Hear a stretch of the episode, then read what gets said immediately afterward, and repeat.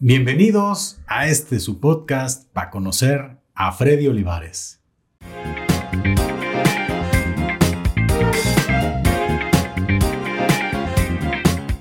Bienvenido Freddy, ¿cómo estás? Todo muy bien, mi estimado Paco. Un gustazo estar aquí contigo. Me siento muy halagado que me hayas invitado. Nos conocimos, que te gusta? Hace una semana, ahí en el atracón, en el negocio. Sí, sí, sí. Y estuvimos platicando de tu, de tu este, brechita creativa del podcast y demás, y me, invitaste y estoy muy agradecido que me hayas invitado. No, hombre, pues al contrario, gracias por, por estar aquí. Y como dices, son, son de esas situaciones curiosas, ¿no? De la vida en la cual yo llegué por ahí con mis chavos que tenían ganas, sí, de, precisamente del atracón. Querían probar ahí qué onda. Llegamos eh, a toda madre. Y tú me preguntaste, oye, tú eres. Sí, es que primero te vi, pero ¿sabes qué? Tengo un detalle que yo veo yo puedo ver a alguien y, le veo los, rasgos, las facciones, y, no puedo decir nada, pero durante el, ese rato que estoy haciendo algo, pienso, oh, este güey, así, así, así. Y te lo juro que yo pensé, dije, este, este güey se parece al de Pacomics, al de, al de Pistología. Y dije, será no, sí es. Y yo, a ver, güey, tú, eres así, sí. No, pues que sí. Pero me pasa mucho, me pasa con muchísima gente, me ha pasado con, con futbolistas, pues este, me ha pasado con... Hay, gente que me dice, güey, tú ubicas un machina a toda la gente. Pues no creas, o sea, es que veo a alguien y como que digo, ¿será o no será? ¿Será o no será? No, pues que sí, y ya. Este, pregunto, digo, siempre me, queda como por preguntar y no, pues que sí, ah, ok, pues ya. Pero ahí nos pasó. ¿Y si les gustó el atracón? ah, claro, muy bueno. Ah, sí, sí, los chavitos estaban encantados, ¿eh? Qué bueno, qué bueno que sí haya sido así. Sí, mira, son de esas ocasiones en las cuales también iba yo con mi esposa y dije, oye, ya ves, ya me ubicaron de este cotorreo, ¿no? porque uno que está haciendo aquí este contenido eh, es curioso porque pues, la raza que te conoce te ubica, pero lo interesante es cuando de repente alguien que no te conoce claro. te dice, oye, tú eres el de tal proyecto y dije, mira, pues qué padre, yo creo que la gente que tiene proyectos grandes o que llega a más personas, pues ha de ser cada vez más frecuente y en lugares más, este, pues más distantes, ¿no? Que de repente lejos digan, ay, ya te conocí, pues está, está interesante. Sí, digo, y digo, por ejemplo, a tu servidor, eh, en, todo el tiempo que he estado en medios, en el tiempo que más me han reconocido que, o que más me, ha tocado que una persona se acerque conmigo y me pregunte, oye, tú eres este, el que trabaja en el podcast o colabora en el podcast, por ejemplo, en el podcast del Rojinegro que tengo con, con mis amigos, mis compañeros de prensa este, digo, ya, digo amigos primero y compañeros de prensa para que la gente ubique, porque a lo mejor piensan que son misma gente aquí de Zapotlanejo, así. Pero así me ha pasado de que está en el mercado de abastos, de que iba con las bolsas ahí cargando todas las cosas del atracón. Y llegó un niño y de que, oye, tú eres, ah, sí, ¿qué onda? ¿Cómo estás? Y, y, y, y, es cuando, o por ejemplo, me ha pasado con amigos que saliendo del estadio, de que hay gente que, ¿qué onda, Freddy? Y mis amigos de que, ¿qué onda, güey? ¿Qué pedo? Y yo, pues no sé, güey. O sea, a mí en la vida me había pasado algo así. Y creo que cuando alguien te reconoce por tu trabajo, por tu chamba, eso es, eso es algo importante, ¿no? Porque también le das como un respaldo a que la gente diga, mira, ves, no estoy haciendo, no estoy gritando ahí en mi cuarto, ni estoy haciéndome menso en, en, la computadora mientras estoy grabando o estoy invitando gente. No, sí, y este, la verdad es, yo creo muy satisfactorio, ¿no? Para todos claro. los que hacemos algún contenido que suceda. Y platicando un poquito sobre ti, Freddy, porque yo me considero alguien que, eh, pues soy muy curioso y me gusta saber mucho sobre el origen de, las personas y más cuando están aquí en el, en el podcast. Tú eres originario aquí de Zapotlanejo. Sí, sí, sí. Obviamente mi papá es de, por, de Guadalajara mi mamá sí es de aquí de Zapotlanejo, pero obviamente mi papá viviendo en Guadalajara, pero originario también de aquí de, de Zapotlanejo, tanto mis abuelitos, eh, bueno, mi abuelita de Totonilco, que en paz descanse, pero sí de aquí de Zapotlanejo. O sea, yo nací en Guadalajara, como creo que la mayoría de las personas de, de, que viven en Zapotlanejo o en zona metropolitana, pero sí, toda mi vida la he vivido aquí en Zapotlanejo y muy orgulloso de ser zapotlanejense la gente en ocasiones ahí, hasta la misma gente del podcast, de que el conde de Zapotlanejo, el Rumi de Zapotlanejo, cosas así. Pero sí, siempre, siempre, siempre, siempre de Zapotlanejo. Y siempre me ha gustado mucho vivir aquí. Nunca me he quejado de Zapotlanejo en ese aspecto, ¿no? Sí, porque la gente que aquí sigue el contenido sabe que yo aquí en Zapotlanejo tengo apenas seis años. Voy para seis años. Yo no lo sabía, por ejemplo. Yo no soy de Zapotlanejo. ya, este, ya me hice de Zapotlanejo. Claro. Yo soy de Totonilco. Ah, mira, mi, abuelita es de Exactamente, por eso ahorita que dijiste, ah, y es que sabes que, ah, por el giro al que, al que yo me dedico, eh, ahorita estoy conectando y eh, pues uno de, tus tíos es, es, cliente de la oficina y habla muy seguido de Totonilco. Ah, sí. Sí, este, sí. Digo, menciono los nombres, este, no sé, pues tu tío es Alfredo. Sí, eh, va a ser mi abuelo, yo creo. Ok, Alfredo, ¿sí? Alfredo Olivares.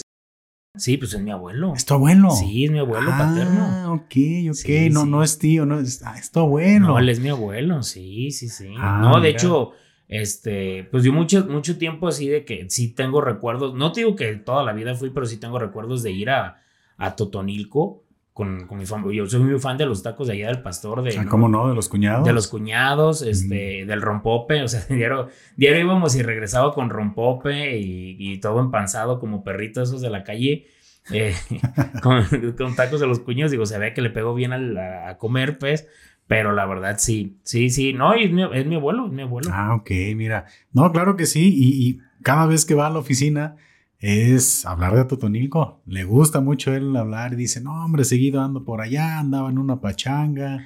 Sí, va seguido. Las ciudadelas. Él dice que le gusta mucho el pan también de allá, ¿no? Sí, no, no. Mi abuelito es una persona que, que yo admiro y respeto muchísimo y que este, ha vivido momentos así como complicados como también muy buenos y, y, pues es alguien como que yo digo, yo a veces eh, un tiempo que, que nos íbamos, pues varios primos, ¿no? A cuidarlo allá, eso casi siempre que lo veía decía qué gusto, ¿no? Ya tener, ya tu edad que ya cumpliste, que estás ahí relajado, digo, sin nada de que te preocupe, ni, ni mucho menos, digo, qué chingón. Pero sí. lo admiro mucho y sí, no, no, también anda diario. Él tiene una frase diario, dice, al cabo mañana es domingo. Y te digo una cosa, Paco, cuando yo estaba chico, yo decía, ¿cuál mañana es domingo? Mañana es lunes, todo estresado. De yo mañana tengo que ir honores y mañana, o sea, y, yo, y, a veces me quedo pensando con su y digo, al cabo mañana es domingo. O sea, como que. Ya vas adaptando la frase. Sí, claro, claro, lo vamos mutando. Eso, no, pues mira, eh, yo lo que ves, bueno, me tocó revisar algo de tus redes, antes de, la, conversación, pues para tener un poquito más de, de contexto, ese como ejercicio de, investigación. Sí, sí, sí. Y dentro de eso me tocó ver una, una fotografía donde estás ahí con, con tu familia. Dije, mira, yo este señor lo conozco y ahí es donde pues conecté muchas situaciones. Claro. Ah, mira, pues Olivares. Dije, ah, mira, pues por aquí va la situación. Oye, Freddy, ¿y tú eres alguien que se ha dedicado a medios desde hace un tiempito? ¿Tú estudiaste, qué fue, comunicación? Estudié ciencias de la comunicación en la Universidad de Univer. Ok. Y esas ganitas de estudiar comunicación, ¿de dónde salieron tú? ¿Dónde recuerdas que fueron esos primeros como pininos o contacto con ese asunto? Siempre me da risa, Paco, porque yo decía que iba a ser médico entre semana y los fines de semana iba a ser reportero. Ok. Yo decía, no, pues si Hugo Sánchez puede, es, jugador y es, es dentista, pues yo también, ¿no? Y yo tenía mucho como la, la inquietud de, medicina o ontología por mi tía María Elena, por bola, hija de, mi abuelito. Y pues obviamente por, por ver a, mis tíos, ¿no? A, Petty Olivares, a, que, que, obviamente es médico Alcides, que en paz descanse su marido, que pues eran médicos y que pues obviamente son personas que admiro mucho. Pero este, el tema de los medios Mira, eh, yo siempre he creído que eh, los papás a veces dicen de que, ¿cómo? Yo, yo, recuerdo que mi papá en algún momento me llegó a decir, pero ¿de dónde te salió? ¿Cómo te interesa eso? Yo iba al estadio y recuerdo que una vez mi papá me presentó a, eh, así de que iban ellos a una transmisión, en el 3 de marzo, no se me olvida, y me presentó a Emilio Fernando Alonso, que pues, es el mejor narrador mexicano de casi todos los tiempos, junto con Cristian Martinoli este, me presentó a don David Medrano Félix, que es una de las personas que también más admiro. Y me presentó a. Ay, se me está olvidando el nombre, pero bueno, ahorita lo recuerdo. Pero ellos tres me los presentó, me tomé una foto con ellos y yo fue la primera vez que dije, ah, mira, qué chingón trabajo, ¿no? O sea, eso está padre. O sea, trabajar en los medios, narrar, ir. Y yo los veía en cancha con su micrófono y me llamaba la atención, se me hacía padre. Posteriormente recuerdo que jugaba con, no sé, un Power Ranger, un Tarzán, este, ¿qué te gusta? Un G.I. Joe y los ponía así en, la sala de mi casa, que es tu casa. Y los ponía y yo narraba los partidos. O sea, o sea, ya, yo andaba echando balonazos. Sí, no, el mejor de todos era un Power Ranger blanco que estaba saliendo en una película que me gustaba mucho. Y pues era según eso. Y luego, por ejemplo, yo decía, no, pues Tarzán tiene el cabello largo, es alto, muy rayado, tiene que ser como brasileño, ¿no? Entonces, ok, ya te les ponías una Sí, ya les ponía nacionalidades y todo. Y era algo que me gustaba. Es más, Recuerdo que tenía un escritorio, Paco, y tenía así una portería, como un cuadrito. Y yo iba con mi mamá al, no sé, a la frutería a la huerta de Hernán, no se me olvida. Mm. Y vi que había como una malla así blanca y verde. Y me vendieron como la para las arpillas. Ok. La recorté y hacía. Tus porterías. Mis porterías. Y ah, tiraba y todo. No, yo me complicaba la vida de que mm. descendió el equipo y todo. Yo decía, qué necesidad. Pues tan simple era decir que ganaba todos los partidos. Después agarraba la cámara de mi papá en una handicap así, Sony. Y la y grababa historias, ¿no? Grababa como si fueran películas y todo. Eh, ahí empezó. Ya en secundaria, en las clases de español, siempre, siempre, siempre eh, hacía reportajes de video. Ok. O sea, ya no, ya yo les decía, profe, ¿lo puedo hacer un reportaje en video? Pero ni editaba ni nada, nomás era en crudo, paraba, grababa y producía. Me gustaba más producir que, que salir a cuadro, porque, no sé, pero producía, ¿no? Y les decía a los profes, este, puedo hacer esto. El que me apoyaba más era el profe Verdín. El de la secundaria federal, de la Moisés Science, era el que más me decía de que, no, es que tienes mucho talento como para eso. Y siempre me llamó la atención el tema de los deportes. Mm. Siempre me llamó la atención de conocer historias, deportistas. Y creo que cuando me vuela más la cabeza todo este, por todo este tema es cuando Ronaldo el fenómeno, el hecho de que ha sido como el primer futbolista que, que Nike le metió todo el marketing para sacarle un diseño especializado, el mismo tema de Jordan, y desde ahí como que me empezó a gustar, y creo que ya digo, voy a estudiar comunicación, un día que veo que este Alberto Lati tiene la oportunidad de tocar la Copa del Mundo. Como reportero, y es algo que ni siquiera hay jugadores que lo pueden hacer. De hecho, ya no sé, hace poquito que Argentina quedó campeona del mundo, se dio a conocer que estaba prohibido que, mm. que cualquier persona tocara la Copa del Mundo, porque ya este mm, restaurantero, el del South Bay, que se hizo muy famoso. Ah, sí, sí, recuerdo esa nota. Qué carísima está su comida y, malita, la verdad, ¿eh? pero bueno, este, y, y ahí fue cuando yo dije, oye, qué, qué interesante estaría esa chamba, ¿no? Me gustaría. Y pues ya después, este, creo que también por el simple hecho, Paco, de que a veces tú tienes un punto de vista y que no es escuchado porque le vas a cierto o cual equipo, eso me, me, impulsaba más como decir, no, yo cuando estoy en medios voy a decir esto y esto y esto sobre estos equipos Pero porque nadie lo dice. El, el amor por la comunicación surgió por el amor al deporte. Sí, claro, claro. Fue como el, inicio. Sí, sí, no, a mí en política y demás, no, pero sí era como, siempre tuve como esa brechita creativa como de, de, crear, de generar contenido. Yo me imaginaba a veces de, y todavía hasta la fecha, ¿eh, Paco? A veces yo estoy platicando con mis amigos y digo, ¿sabes qué? Vamos a agarrar al señor que tiene una camioneta de la América, que anda aquí por Zapotlanejo, y el de las Chivas, y los voy a poner a competir unos arrancones, y voy a agarrar patrocinadores y al que gane le vamos a dar todo lo que ganan los patrocinadores, eso va a ser previo un clásico y, y mis amigos de que, güey, ¿de qué estás hablando? Pero se me ocurrían cosas así, o sea, por ejemplo, yo me subía a la azotea de mi casa, que es tu casa, y ponía todos los J. Joes y todo y hacía como una película y aventaba el J. Joe de arriba y grababa cuando caía desde abajo y hacía diferentes tomas. Ajá, entonces desde ahí como que ya, digo, también un tiempo ya en la universidad me entró como que el el generar videos musicales, en ratos te entra como la idea de, empezar a hacer contenido. Por ejemplo, una vez en la universidad nos pusieron este, hacer un video que la maestra dijo algo muy claro, quiero un video que genere cosas en la gente, que les genere algo. Y todos se basaron en generar, querer generar miedo. Para mí generar miedo es lo más difícil del mundo, pero para mí generar asco es lo más fácil. Entonces, pues yo fui grabé algo como de terror y me ponía un grillo en la boca y lo mordí. Fui y grabé con mi amigo Luis el Potrillo, a quien le mando un saludo. Cómo tienen todo en el matadero las vísceras y los chivos ahí colgados y pelan ah. las patas y todo. Pues medio, medio auditorio de la universidad se salió porque pues le daba asco. Y dijo la maestra, pues él es el que ganó. Nah, pero es que no tiene nada que ver. Pues te generó, generó, alguna reacción. claro, entonces a, mí siempre me, me llamó la atención eso, pero sí, básicamente por el deporte sí fue donde yo, yo me, me incliné directo en los medios de comunicación. ¿Y tú, este, de chavito, te gustó jugar fútbol, me imagino. Sí. Y, el deporte que más te llamó la atención fue el fútbol, por lo que veo. Sí, fíjate, yo de, muy pequeño, este, siempre jugué fútbol. y, y, pues mi papá, mi papá no es como que la persona que más le gusta el fútbol, porque mi papá este, practicaba tiro al blanco, golf, o sea, practicaba muchísimos deportes y en lo que se metía la reventaba mi papá. Eh. La verdad, mis respetos, fue, llegó a competir eh, en un mundial de tiro al blanco aquí en Guadalajara, eh, campeón nacional, este, en golf llegó a, competir en los primeros lugares de Giragado, que es el torneo más importante.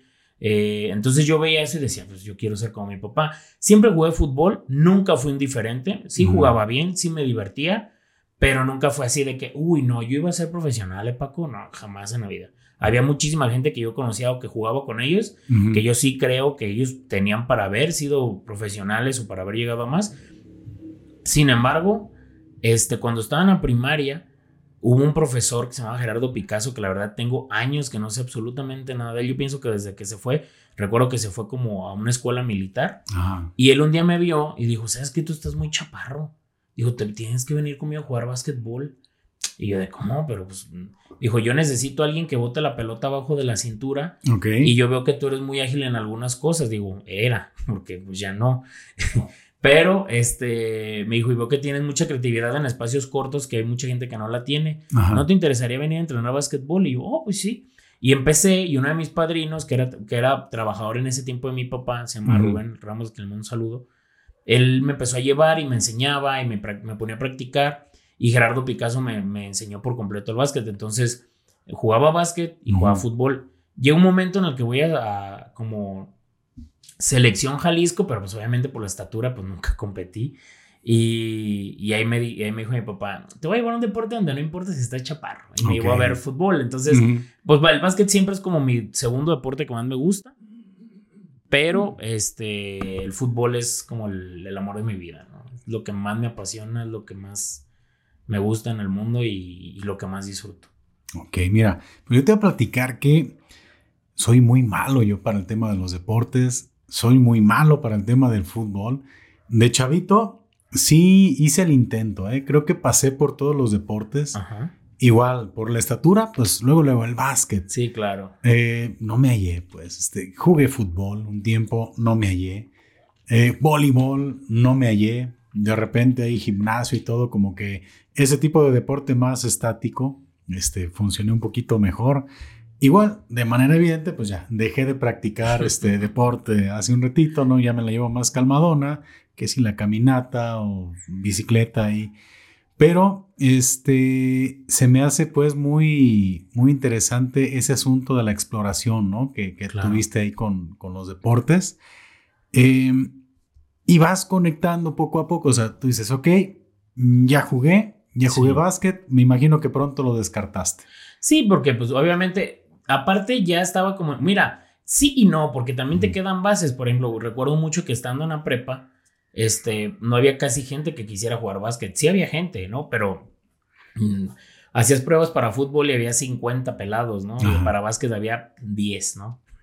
Y por ejemplo, en el, fútbol, ¿en qué posición te gustaba? A mí siempre me gustó este volante, o sea, como mediocampista.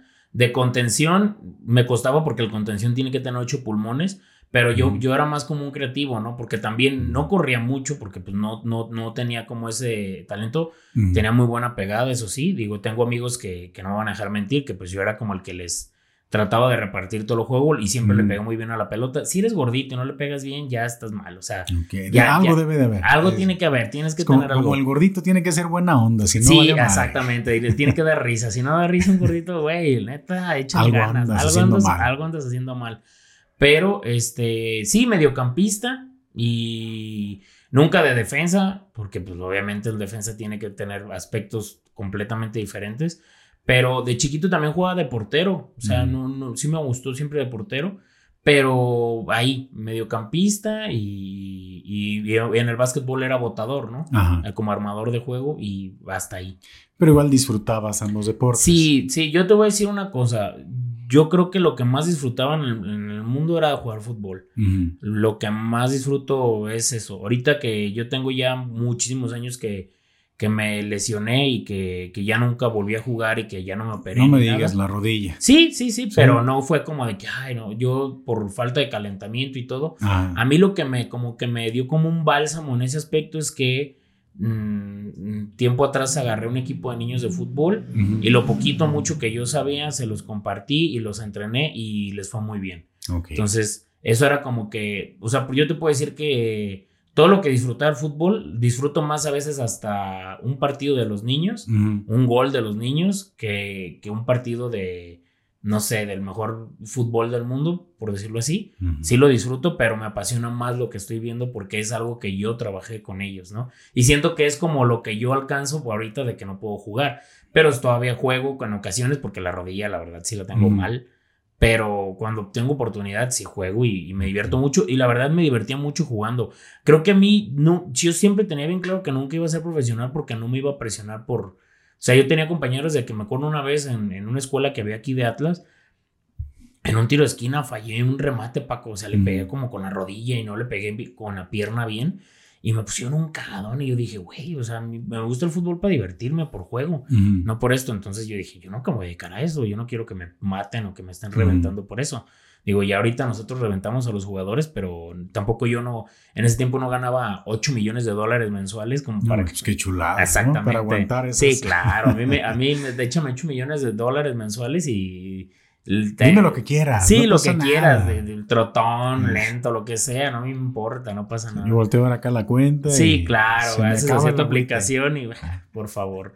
Y ya, pero sí. Y es que aparte, bueno, de que te gusta el deporte, conoces muchísimo también del tema, ¿no? Sí. Porque aparte, pues por la carrera y por el enfoque que le quisiste dar, que es a donde quisiera también caminarle un poquito a tu trayectoria en, medios, creo que ir teniendo como todo ese combo de, ¿sabes qué? Me gusta el deporte, ahorita ya lo comentas, me gusta dirigir también. Sí. Aparte tienes el conocimiento porque también estuve ahí escuchando algo de, lo que habías grabado últimamente y a lo que iba hace un ratito de, que soy malo para el deporte es que mm, creo que va a ser el, el, podcast en el que menos vamos a hablar de, de, ciertos temas porque me considero un completo este, desconocedor de muchos temas, ¿no? No, pero no pasa absolutamente nada. O sea, eh, eh, creo que al final de cuentas tampoco se trata de que yo esté hablando nada más de fútbol donde vaya, ¿no? O sea, también digo, eh, parte de la evolución de un reportero, y mi papá me lo decía, digo,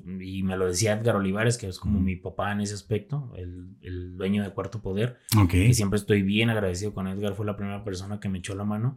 Tienes que cubrir de todo, Paco. Tienes que saber hablar de todo, tienes que saber este, no te puedes quedar únicamente con fútbol. Y digo, y a mí me costó, digo, ya, ya hablaremos más adelante en mi etapa de ESPN, pero me llegaban a decir, me te encargo que mandes esta nota de UFC. Y yo de UFC sabía lo que jugaba en el videojuego. Lo que Paco sabe de cualquier deporte.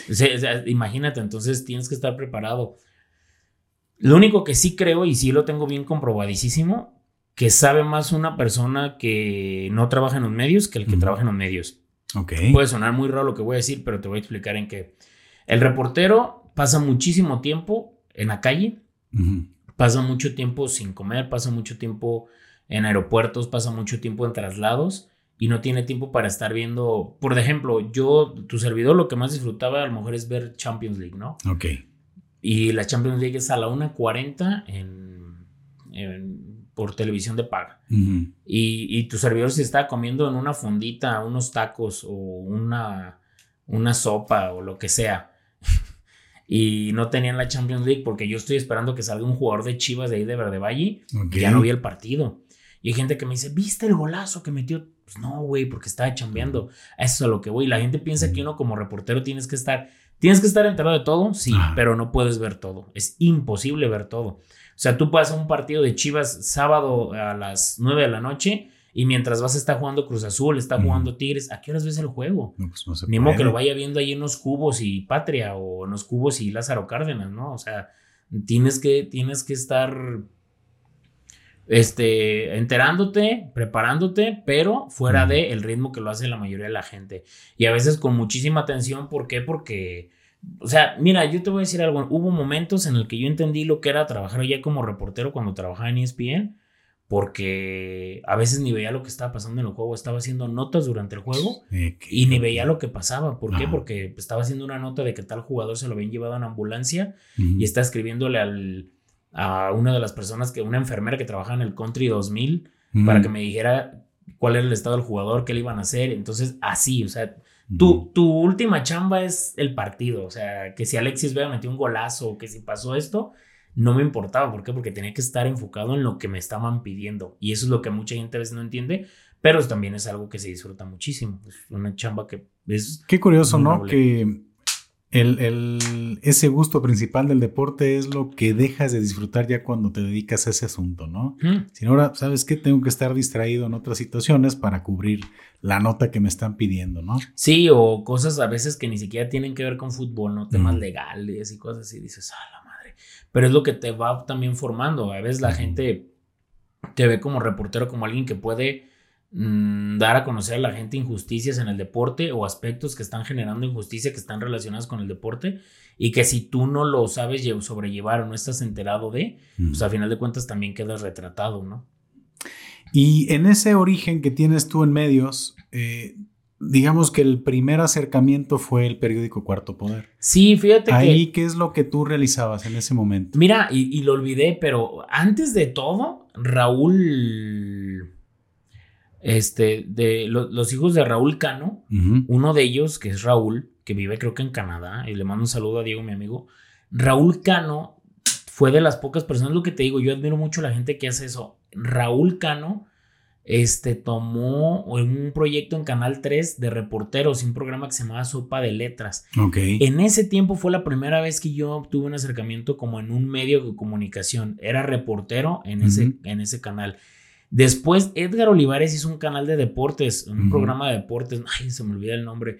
Pero te lo juro, Paco, que mi sueño era que me diera una oportunidad, pero nunca me arrimé. ¿Y, ese canal era en línea? Era, no, no, era, un, era un canal de cable, era Telecable Zapotlanejo, era el número 3 y salía todos los martes. Ok. Y, los domingos.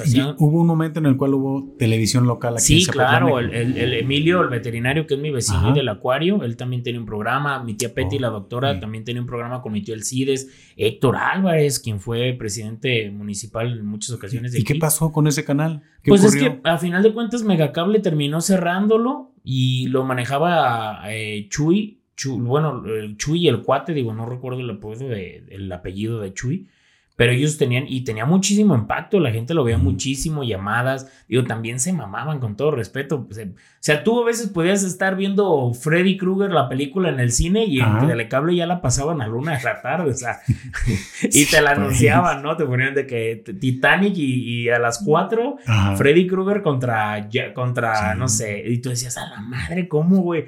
Pero pues bueno, e, era magia, para mí era magia en ese tiempo. Porque yo creo que si ahorita pasara eso, José, pues, Hace poquito no hubo broncas con qué película, creo que no sé en qué país pasaron un estreno. Ah, con la de Mario en Argentina. Sí, pues, ¿no? La pasaron. y pues todavía estaba en cine. Y pues, no, ya, ya te ya imagino la demanda, ¿no? Claro. Sí, sí, sí. De por sí en Argentina, como están las cosas, imagínate que te caiga una demanda multimillonaria de, de los derechos de Mario. No quiero saber. Pero este también ahí tenía su, su programa José el que le dicen el Apache, no sé si lo conoces, el José con todo, que fue de los primeros mm. youtubers de aquí de Zapotlanejo. Algo escuché, ¿eh? Él, podría ser un gran invitado. Él, la verdad, mis respetos. De los pioneros. sí, no, no, no. Y se aventaba unos videos de una producción que tú dices, no mames, José, pero los hacía. Pero ahí empecé, en, se puede decir en sopa de letras, y ya después en Cuarto Poder, te digo, yo siempre veía el programa de, de Edgar, siempre, siempre. Y de hecho, fíjate, está muy curioso porque en, el inicio de ese programa, este, yo salía jugando fútbol, haciendo un sombrerito a un niño ah, en el campo de San Martín. Y pues yo decía, oh, no mames, o sea, ahí estoy saliendo. ¿Y quién iba a pensar que después Edgar se convirtió? O sea, si yo te puedo decir que tengo amigos que cuento con las palmas de mi mano, con la palma de mi mano, uno de ellos es Edgar. Yo recuerdo que pues un día después de muchísimo tiempo que yo hice exámenes, hice examen para entrar a la universidad a medicina, Paco. Ah, ok, sí, sí, hiciste tu intento. Sí, sí hice mi intento. Después dije, no, güey, ¿qué estás haciendo?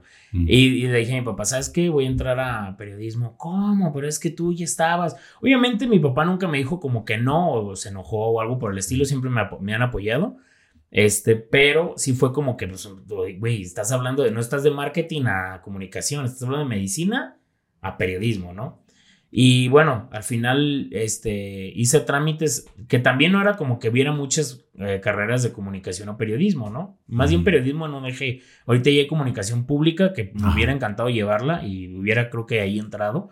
Pero este, antes de entrar, yo dije, yo vi, me gusta, te digo, ver muchas entrevistas de semblanza y vi que alguien dijo de que, creo que, no me acuerdo si fue Gordon Ramsay, que este chef, este super mamón, que dijo algo así como de que si quieres hacer algo, métete y ve cómo es y ve lo que tienes que hacer para que veas si realmente te gusta, porque hay mucha gente que dice que quiere ser chef, pero ya que tiene las manos todas enllagadas de estar cortando, lavando y que salen a las 4 de la mañana. Las quemadas. Las quemadas y que no tienes vida social ni nada, ya dicen, no, güey, yo no quiero esto. Entonces, este, un día iba en el carro. Como los que quieren tener un podcast. ya, ya, hasta que. Ah, ya, ya para que vean, porque se ve muy fácil, pero ah. fácil no es. Es que es en serio, fácil no ah. es. Yo digo que siempre todo tiene, todo tiene, lleva muchísimo trabajo y si no hay como esa voluntad de por trabajar, pues bueno. Y un día yo iba, recuerdo, con mi mamá en, en, en el carro y volteó y vi a Edgar. Edgar ya lo ubicaba. y, me acuerdo que Edgar le decían el chiquilín. Y iban al colegio y mis, de mis mejores amigos, Beto López, me dijo, güey, el chiquilín este, puso un periódico, güey, deberías de meterte ahí, tú escribir. Y yo recuerdo que veía el periódico y había notas de deportes y yo decía, algún día voy a escribir ahí, o algún día o algo. Y un día le dije, mamá, ¿sabes qué? Pues con todo y pena, güey, llegaré con Edgar. Y Edgar estaba echando pe con su ahora esposa Caro. Ok. Y llegué y le dije, oye, ¿tú eres el encargado del Puerto Poder? Sí. Dije, oye, pues Edgar empezó en deportes y después se fue a política. Entonces yo llegué y le dije, oye, fíjate que pues, estoy, quiero, voy a entrar a la carrera de comunicación y me interesa dedicarme a los medios. ¿No me das chance de escribir? No, claro que sí, me hace falta gente, este, sin problemas. Y me dijo, ¿sabes qué? Te espero mañana y me dices más o menos cuál es tu idea. Y pues ya yo llegué y le dije, ¿sabes qué? Tengo la intención de entrevistar a Cristian Álvarez, que es el, se puede decir como la primera persona que yo conozco Digo, ya no vaya a salir el puritano zapotlanejense que me diga, el Pichojitos, no sé qué, jugó, pero hasta lo que yo tengo entendido, nadie zapotlanejo había jugado en primera división. O sea, como tal en la época reciente, no te hablo de ya una época más profesional. Y dije, bueno, voy a entrevistar a Cristian, es un alguien que conozco de toda la vida. Y él estaba en ese tiempo en Fuerzas Básicas de Chivas, acaba de llegar de selección mexicana, había un interés de Manchester United por él. Entonces, o sea, era alguien súper trascendental y no digo que no lo deje, no lo sé, ahorita le está yendo muy bien en el Deportivo La Paz, a ver si hay oportunidad de luego invitar, te lo voy a poner para que venga aquí contigo. sí, ¿cómo no? Y, y, y me dijo, sí, entonces me dijo, ¿sabes qué? Vete con Lili, la de las fotos, yo le voy a vender este, publicidad, vamos a hacer un intercambio, vas a tomar unas fotos y lo entrevistas. Y ya fui a su casa, lo entrevisté, este, y redacté todo, obviamente de la chingada, ya te imaginarás. Este, y, quedó muy bien, y me encantó, y me encantó ver el, en la portada, era en el tiempo mundialista de Sudáfrica 2010. Ok. Entonces, este, eh, creo que él puso así como una de las respuestas de que México hará un papel digno en la Copa del Mundo, una cosa así. Y esa fue la portada. De hecho, todavía tengo ese periódico porque pues es el primer, la primera chamba, como quien dice que hice. Y de ahí empecé en Cuarto Poder. En Cuarto Poder, yo, yo siempre, aunque ya no colaboro ahorita como tal, pero yo siempre he dicho que nunca voy a dejar de pertenecer a Cuarto Poder. Toda la vida siempre hablo con Edgar, hablo de, oye, ¿qué temas podemos hacer tocar con esto? Oye, vi esto, no sé. Hace poquito le dije, oye, se acaba de morir Pelé, cabrón, y y nosotros hicimos una entrevista a don Luis el Potrillo, que en paz descanse, que fue la, la, persona que hizo que Pelé probara la primera birria. De, eh, la primera vez que Pelé probó la birria fue de, de aquí, Zapotlanejo, de los Potrillos. Y, y, yo le hice una vez una entrevista, porque Edgar me ha enseñado muchísimas cosas. Y Edgar me decía que, güey, tienes que buscar la manera. Bueno, jamás en la vida me diría, güey, pero este, me decía Edgar, tienes que buscar la manera de de conectar temas importantes con cosas de Zapotlanejo para que la gente pueda, se pueda generar como un insight y que la gente se sienta identificada y lo lea. Entonces, pues yo llegaba con mi amigo Luis, que es uno también de mis mejores amigos, y veía diario su foto con Pelé. Yo decía, qué chingón. Y un día dije, bueno, y lo entrevisté. Uno de sus principales trofeos. Sí, claro, no, es que imagino, o sea, si hay gente que porque Messi le dio un beso, pues, toda la vida lo va a mencionar, imagínate que uno de los mejores de la historia, y no, no minimizo que Messi te dio un beso, ¿no? Ya quisiera yo, mm. pero que, que Pelé haya probado algo que se sigue realizaste. ¿no? Sí, no, no, claro, con que me volteé a ver, yo que lo vi como de aquí a la plaza, por darte un ejemplo, que estamos grabando aquí para, para que por la Antonio Torres, eh, me sentía emocionadísimo, no quiero saber el que le dio el beso, ¿no? Pero me dio la entrevista y me explicó cómo fue todo, que le gustó, que repitió, que su plato fue así. Y le dije, Edgar, este texto lo tenemos y lo metimos y le fue muy bien. O sea, lo revivimos ese texto. nota. Claro, claro. Cuando sacamos ese texto en Cuarto Poder en una página de internet que, que emprendí que se llama Cascarita, la página se nos cayó, Paco. Porque pues era una paginita para que la vieran dos mil gentes. Tenía, tenía 800 mil vistas en un día y yo le hablé a a un amigo que se llama Alonso y a Miguel Castillo y les dijo, oye, güey, ¿qué puedo con mi página? Que entre los dos me la hicieron y me decían de que, pues cabrón, se cayó, güey, se cayó, güey, pues excedió las visitas, o sea, tu hosting y todo lo que tú tienes, pues no estaba adaptado para eso, era una página chiquita. Y ya es cuando dices, bueno, ya vi por qué me mencionaba esto Edgar, el que sabe, sabe, ¿no? Pero sí, ahí empecé, este, estuve cubriendo hasta política, es, este, grabando muchísimo contenido en video. O sea, todo eso de manera empírica era prácticamente con lo que te, te, iban a ti más o menos como orientando. Sí, obviamente Edgar era como de que mira, te falta aquí y hasta la fecha, ¿eh? O sea, yo todavía hasta la fecha, oye Edgar, ¿cómo ves esto? No, aquí agrégale así. Edgar es una de las personas... Tiene buen feeling. No, no, y, ya ese es talento. O sea, tú le puedes dar, por ejemplo, Edgar me, yo me enseñé a diseñar en Photoshop con el profe Pedro. Ok. Pero Edgar me enseñó a diseñar periódicos en InDesign, que son herramientas de Adobe más o menos similares. Sí. Pero Edgar me decía de que, órale, ármate tú tus páginas. Y yo encantado, Paco. O sea, para mí era lo, una fascinación increíble el yo sentarme, editar una foto. Me acuerdo que él, me hizo la sección y se llamaba Cascarita. Y era como, yo me hice como las 10 cosas que no sabías de Radamel Falcao. Y me encantaba, Paco, que la gente llegaba y te decía de que, Oye, tú eres el que hizo la nota de Falcao, qué chingona nota. O cubríamos las finales de fútbol local o las finales de la prepa. Okay. Y yo iba y mandaba a Luis Marín, que ahorita es fotógrafo. Oye, Luis, ayúdame a tomar fotos. Sí, nomás déjame ponerle el crédito. Claro que sí.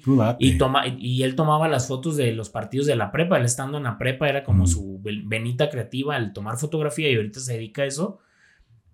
Entonces me armaba con con Iván de Andaltagua, que también es de los mejores amigos, con Brandon Olivares, Lucy Castillo, que era la editora, nos ponía nuestras regañadas. Lucy siempre me traía pan y agua, pero yo le agradezco como mi mamá, Edgar, mi papá, Lucy, mi mamá, de que nos estarían ahí, ta, ta, aquí. Es, que no, no puede ser que no entienda la diferencia de por qué y por qué de cuestión y por qué de. Y, obviamente a la par que estudiaba. Yo había días, Paco, te lo juro así literal, y mis papás no van a dejar mentir, que yo entraba a la universidad a las 7 y yo tenía que irme de aquí 5.40, a lo mejor si tú quieres, para no agarrar tráfico ahí en Lázaro Cárdenas. Y yo salía al periódico a las 3 de la mañana porque estábamos en cierre de edición. No me digas. Sí. le dedicabas bonito. Sí, sí, claro, claro. Y había gente de mi salón que me decía que no memes, pinche periódico rascuache donde trabajas, cabrón, y la fregada. Y pues ahorita tú los ves y dices, ¿qué pasó, pa? O sea, ya ni siquiera se dedican a nada. ¿Por qué? Porque eh, a final de cuentas te da más tablas el que tú estés estudiando y trabajando porque vas em, empleando todo lo que tú estás viendo. y aparte estabas en la edad en la que lo podías hacer. Sí, claro. tenías la energía. Ahorita a mí me pones una desvelada de esas y... No, no, no. Me voy al hospital. No, no, y aparte, pues Edgar era muy, muy... O sea, por ejemplo, yo recuerdo que un día Edgar me dijo de que, ¿sabes qué, Freddy? Pues como ahorita yo no tengo como para pagarte, te voy a dar estas dos páginas de regalo y lo que tú vendas de publicidad. Ah, qué bien. Es, es, tu rollo y como que dijo, a ver qué tanto vende. Pues yo, yo, te lo juro que me salí así con el periódico y con las dos hojas. Y fui con la señora de, de la Crash, que muchos de aquí de Zapotlán van a saber la que vendía videojuegos. Ajá. Y fui con, tres o cuatro taqueros y mira, te vendo este espacio por tanto. El chiste que yo había vendido ocho mil pesos en dos páginas, Paco, y Edgar se quedó como de que, espérate, cabrón, o sea, ni siquiera los estamos sacando libres en algunos aspectos, en otras portadas y todo, y me decía, no, excelente. Entonces Edgar me decía, pues si quieres más páginas, te vamos a dar más páginas. Y ya ganas tu comisión. Y ya ganas tu comisión y vamos dándole. Y, y, Edgar siempre, siempre, la verdad, yo siempre voy a estar bien agradecido con Edgar. Edgar nunca, nunca, nunca me dijo que no a algún proyecto. O sea, jamás. Siempre era como que, oye, tengo intención de hacer esto. Sí, hay que hacerlo. Más, hasta recientemente le dije, oye, pues deberíamos entrevistar a. Hay un chavo eh, que es oriundo de la familia de aquí de Zapotlanejo que eh, fue elegido en el, en el primer pick, eh, bueno, no en el primer pick, en el draft de la NBA con, Miami, con Miami Heat. Y le dije yo a Edgar Payasiando que deberíamos irnos a Miami a entrevistarlo, cabrón. Y unas, Va. O sea, es lo que te digo. E, esa gente es la que te hace más. O sea, la, la gente que te, que te empuja y te lleva adelante. Por eso yo siempre estoy bien agradecido con Edgar. O sea, la verdad, yo tuve muchos jefes, pero el que más le he aprendido y el que más me ha enseñado de la vida y de todo es Edgar en ese aspecto, en comunicación. Y quiero muchísimo Cuarto Poder, porque al final de cuentas no deja de ser. Pues, es parte de tu formación. No, y el único periódico, el único periódico de aquí de Zapotlanejo. La gente, ay, ¿por qué Una vez me acuerdo que me dijo alguien, el periódico Voces que hizo este Ricardo. Eh, Morales, era como la moda, ¿no? Un tiempo y me decían, el, el periódico Voces los va a tronar a ustedes. Y yo, pues qué bueno. Le dije, en vez de que digan, no, pues, el periódico esto, el periódico y, la revista Voces pueden complementarse o algo, nos decían, los van a tronar. Y, y, al final, no digo que esté, haya estado bien que haya tronado Voces, pero el periódico ya lleva muchísimo tiempo. Paco, el periódico Cuarto Poder lleva muchísimos años. Hace, hace poco Edgar sacó un libro y, la gente decía, pues es que sí es cierto y es mucho tiempo, no es cualquier cosa. Mantenerlo no es cualquier cosa. Mantener un periódico en este tiempo, en esta era de medios digitales y, toda la transformación que tuvo, muy, muy complicado. Sí, y es que me identifico mucho con lo que me platicas porque en el proceso que yo, no sé ahora si tuve, de las diferentes cosas a las que me he dedicado a lo largo de la vida, pues también tuve yo una revista, una revista, primero fui colaborador de un periódico y me tocaba a mí igual diseñarlo. Nomás yo lo diseñaba para ese momento en Corel. Claro. Entonces yo, yo hacía igual edición, recortes y la verdad era una chamba muy padre. De hecho, dos, fueron dos revistas, este, una de nombre Opiniones, que todavía está circulando en Atotonilco y que hay ah, una anécdota pues curiosa porque yo le ayudé un ratito. Saludos al licenciado Miranda. Ojalá que le llegue por aquí este, este Ándale, ya ando tirando aquí la. Ya andas tirando el set, Paco, no pasa nada. Hombre. Lo bueno que, que aguantan esas lámparas, ¿eh? que se ven, se ven aguantadoras y rendidoras. Si no, pues ya, ahí le, encargamos en Amazon otra. este, y también estuve colaborando con Eduardo Estrada en otro periódico más, ¿no? Ok. La anécdota curiosa y a lo que voy con lo que mencionas de que a veces uno cree que eh, algún nuevo proyecto puede tumbar al, otro, es que después de ser yo colaborador de ellos, me animo a sacar mi propia revista. Sí, claro. Y pues será con la intención de entrar a competir, ¿no? A competir ahí en el mercado. Y pues adivínale cuál revista siguió y cuál dejó de trabajar, ¿no? O sea, continuó opiniones y yo dejé de hacerla, ¿no? Entonces, al final, la, la, esencia, las personas, porque aparte son familias que, es una familia del licenciado Miranda que siempre se han dedicado al tema de, de prensa, ¿no? Y de, de, todo este asunto, pues ahí estuvo. No, no siempre eh, puede uno atinarle de repente a ciertas cosas, pero Digo, me, ahorita que estabas platicando todo eso, dije, pues es que yo también lo hice y yo vendía publicidad para mi revista y veía que era muy rentable y decía, no, mira qué padre, o sea, una página te puede dar tanto, ¿no? Y hacías tus cuentas y hacer la Cuentas alegres. Sí, oye, y si vendo tanto y le saco tanto y la impresión y la presión de terminar la edición. Había quien también estaba en ventas y la verdad ahorita que platicabas todo esto también fue como un... Sí, te dio como un flashback, ¿no? Sí, no, qué bárbaro, muy, muy padre. Sí, sí, sí. Y, es que sí pasa, o sea, y, y, te voy a decir una cosa, le tienes que hacer a todo. O sea, y un cuarto de me enseñé a vender, me enseñé a a relacionarme con políticos, este, eh, ¿qué te gusta? Mm, diseñar, fotografía. O sea, sí lo veía en la escuela y todo, pero, pero Edgar nos agarraba gente y nos ponía cursos, este, a grabar, el tema de audio, editar, o sea, muchísimas cosas y todo lo tienes que hacer y de todo se aprende. Sí, y también me sentí un poquito identificado cuando me platicabas de tus notas que de repente te preguntaban, ¿no?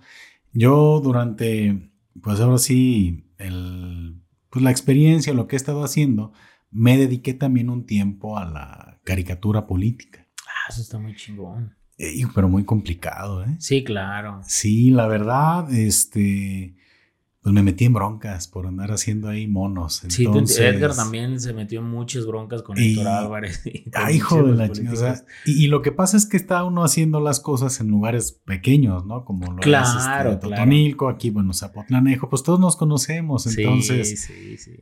híjole, me acuerdo que eh, llegó el momento en el cual yo tenía como mis ideas, porque también a mí me enamoró el tema de las cámaras, me enamoró el tema de todo este asunto, porque también cierto tiempo colaboré yo en algunos programas en el canal local en Atotonilco. Por eso me sorprendió saber que aquí hubo un canal que ya no existe. Pues sería bueno que, que volviera, ¿no? Sí, claro. Y me invitaban a hacer caricatura política. Entonces habían entrevistas y yo estaba dibujando ahí al, entrevistado y aguantaban candela porque a veces sí me, sí me manchaba pues con, mis caricaturas, ¿no?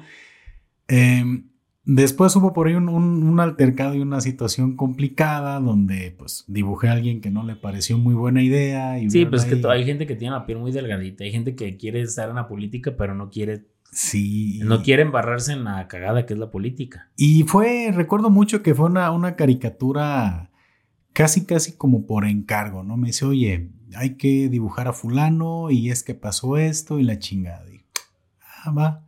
Dije, oye, pero si aguanta vara no, sí, sí, sin bronca. No, hombre, pues cuál. Sí. No le gustó. no le gustó y fue pues la, la última vez que... Que le, Pero era muy padre el hecho de que la gente te dijera, ¿no? Órale. Sí, claro. Oye, sí vi tu caricatura, oye, ¿qué onda? Y ahí es donde tienes, pues, esos acercamientos al, al tema, a lo mejor de la comunicación, ¿no? Que sí, pues, te van formando a fin de cuentas. No, y que la gente te reconozca tu trabajo, y más por esa venita creativa. o sea, para mí los, por ejemplo, hubo un tiempo en deportes que los Cucho, Osvaldo Monos de acá de Guadalajara hacían cosas muy chingonas en deporte y, es más cosas que hasta la fecha siguen, ¿no? De que toda la vida la gente lo recuerda por los monos y es, y es periodismo, ¿eh? O sea, la gente puede decir, ah, eso que a final de cuentas es una sátira y una manera de, de dar golpes muy buenos. Edgar, el mismo Héctor Álvarez te lo reconoce, quien le mando un saludo. Yo me, yo me la llevo muy bien con Héctor, es alguien que, admiro mucho, al igual que toda la gente que ha estado aquí en la política. Y ahorita que comenté de que es, yo siempre he dicho que la política es como bañarte en, en, lodo, ¿no? Y estar ahí, sabes que vas a estar en el cochinero, pero si no quieres estar sucio de lodo, pues está muy cabrón. Tienes que estar sucio de lodo, pero tienes que estar limpio sabiendo que tú estás tratando de hacer lo mejor posible ante todo el entorno que ya está. Y eso que tú hacías, pues la verdad yo lo admiro muchísimo. Eso no cualquiera lo hace. Sí, sí está, está cañón. La política tiene, tiene su chiste. Sí, claro. Y también tuvo yo en algún momento algún acercamiento con la política estudiantil y para mí fue debut y despedida. No, no. Dije, la verdad, me di cuenta de que las personas que están ahí es porque les gusta, les apasiona y dije, yo paso, no, no, no fue lo mío, creo que más bien el tema de la comunicación, el tema de todo este asunto es como que a dónde va, va el enfoque, ¿no? Oye, Freddy, ¿y cuál fue tu evolución en medios? ¿Cómo es que comienzas a escalar? ¿Cómo es que vas llegando a, otro tipo de, de, medios de comunicación? Me comentas que fue pues aquí el periódico. Y después, ¿cómo, ¿cómo continúa esa evolución? Pues mira, creo que la evolución se da cuando le digo a Edgar que traigo inquietud de generar como un medio de comunicación y hago Cascarita, que era una página web, este, la armé junto con Iván de Anda, el Tagua, más conocido aquí en Zapotlanejo, y con Brandon Olivares, este, y lo que hacíamos era, nos repartíamos la chamba y cubríamos todo, Era cubrir local, cubríamos una tercera edición que, había aquí en Zapotlanejo, este, cubríamos partidos de Liga Española, hacíamos como unos mini resumencitos muy, muy breves de cómo yo, yo en ocasiones creo que hay algunos aspectos del periodismo que están muriendo porque no han mutado, ¿no? Y nosotros lo que hacíamos era de, por darte un ejemplo, Ajax venció 2 por 1 al Grogenheim en en, de último minuto con gol de Luis Suárez, ¿no? Por darte un ejemplo, estoy poniendo ejemplos muy raros, pero Luis Suárez sí jugó ahí. Y era que ponías este, cómo habían quedado, quiénes habían anotado y cómo habían quedado en las tablas y cuántos puntos habían conseguido, tan tan. Pero este, en un sitio web y lo estábamos manejando, entonces e, era como nuestra ventana para poder comenzar a acceder a entrenamientos, mm. ir a los, a los partidos y demás.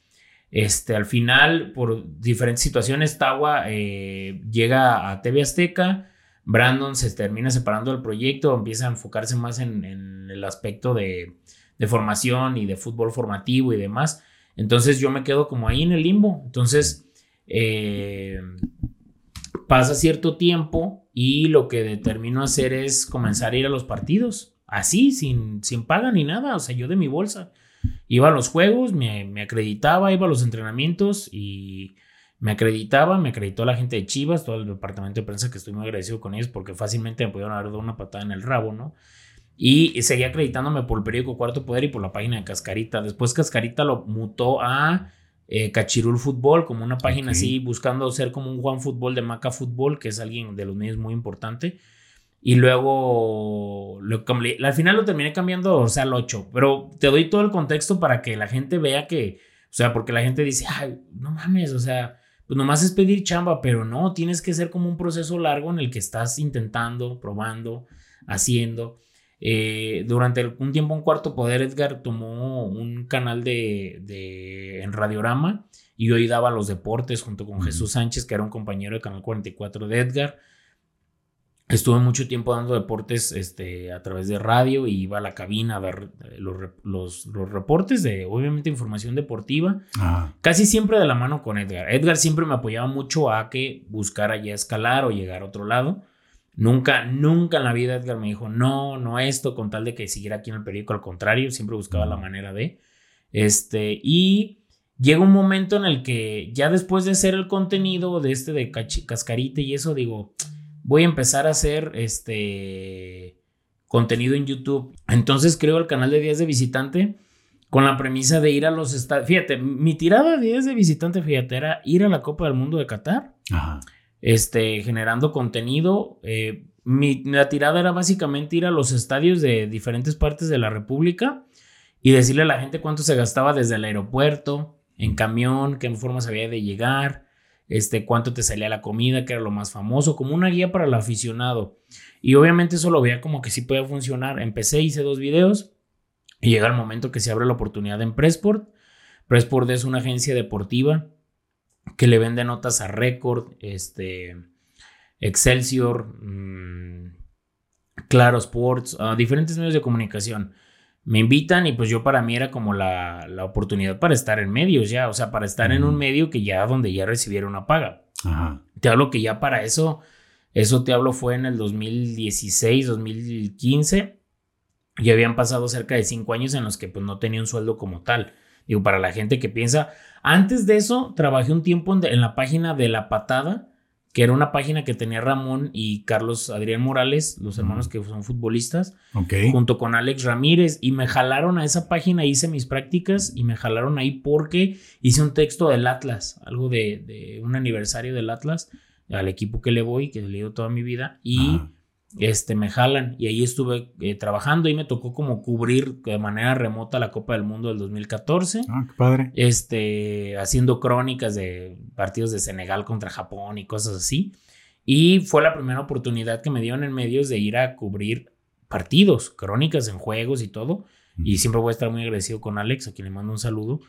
Y me tocó cubrir Atlas. Entonces, Obviamente el pastel de Chivas es un pastel muy importante y, que no se lo van a dar a alguien que está empezando. Entonces me empezaron a dar Atlas y ahí empecé, o sea, empecé como con parte de mis prácticas a trabajar en, de la patada y ya después pasó mucho tiempo y, también estuve en Fútbol Sapiens, que era un sitio web de Barack Feber, uno de los reporteros que pues la verdad más admiro o, o, analistas que más admiro, ahorita actualmente está en ESPN. Entonces ya llevaba esa cantidad de medios a la par trabajando de cuarto poder. Y bueno, entro en Pressport y en Pressport me toca, pues se puede decir como una época dorada, ¿no? Porque es en el tiempo que llega Matías Almeida Chivas. Ok. Hace campeón al equipo después de casi 10 años, no, más de 10, bueno, los 10 años. Este.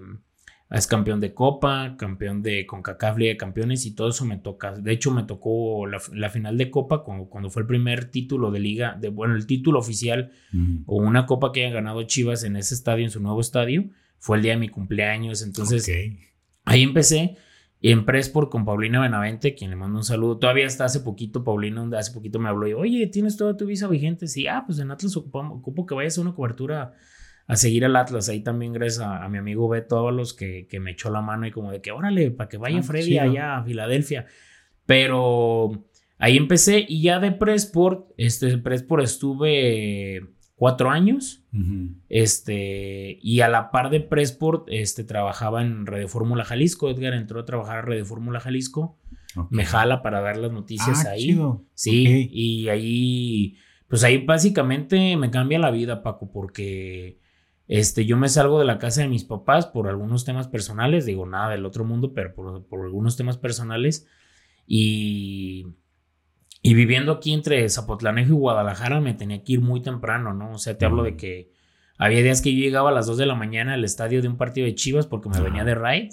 Y a las 4 me tenía que ir con Edgar porque Edgar se iba a las 4 y media de aquí a llegar al periódico, al, a Radio Fórmula a las cinco y media a preparar todo y entrar al aire a las 6 de la mañana.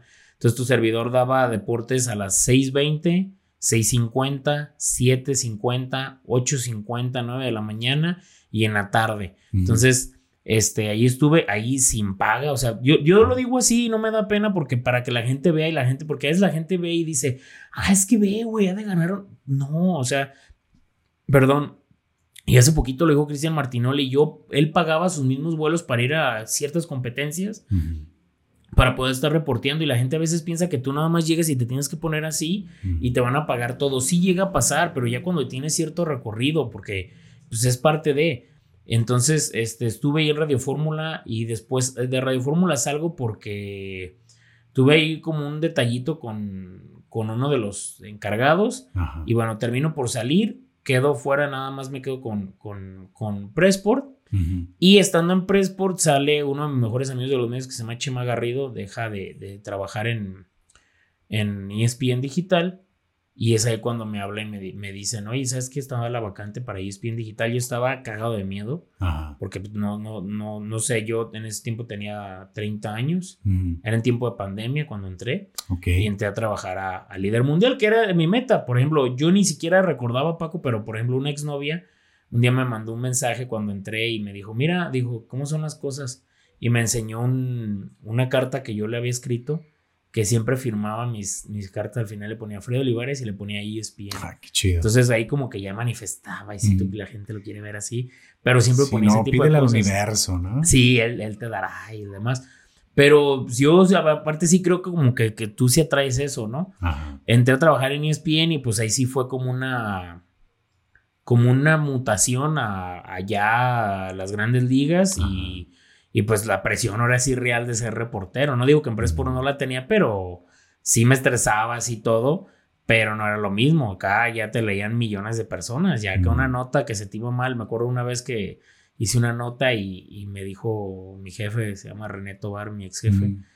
Alfredo, esa nota está escrita con las patas. ¿Qué pasó? Yo estaba nerviosísimo porque estaba haciendo otras cosas y por sacarla rápido y por mandarla, mandé algo que estaba todo hecho. Y digo, ellos con la experiencia notaron que era algo más expresa, algo. Sí, o sea, notaron que estaba hecho de la fregada, ¿no? Y, tenía muchos problemas también con algunos editores de que, güey, está súper mal, tiene unos dedazos y, y esto, pero pues a final de cuentas la chamba es estar en la calle, ¿no? La chamba es estar y pues obviamente si aprendes muchísimo, te generas un colmillo, te enseñas a que te contesten personas que no te contestaban, te toca tirar fregadazos muy buenos en los que involucras a los jugadores en temas legales, entonces sí, pues ahí fue como que una graduacioncita, ¿no? Ahorita ya como tal, literalmente no estoy trabajando en medios más que obviamente el podcast y en Cuarto Poder, pero este sí lo tomé como un descanso porque también como por cuestión de salud mental, mm. con el tema de la pandemia, el estrés de mi trabajo, sí me terminó por afectar en algunos aspectos en el que ha tardado que ya no estaba disfrutando lo que hacía.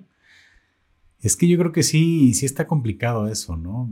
Sí. Tú estuviste en el viviendo el sueño, ¿no? O sea, llegué hasta aquí, pero cuando llegas ahí te das cuenta de todo lo que te, exige. No, y luego, por ejemplo, este, a mí me tocó cubrir los campeonatos del Atlas, ¿no? Ahí yo le voy al Atlas, me tocó cubrir los campeonatos del Atlas y, y por ejemplo, sí te puedo decir que me llevó una decepción muy importante porque el, el juego de vuelta del, del, de Atlas en la final no me tocó cubrirlo. Me tocó quedarme acá en Guadalajara y ellos me decían de que no, es que ocupamos a alguien que está en Guadalajara.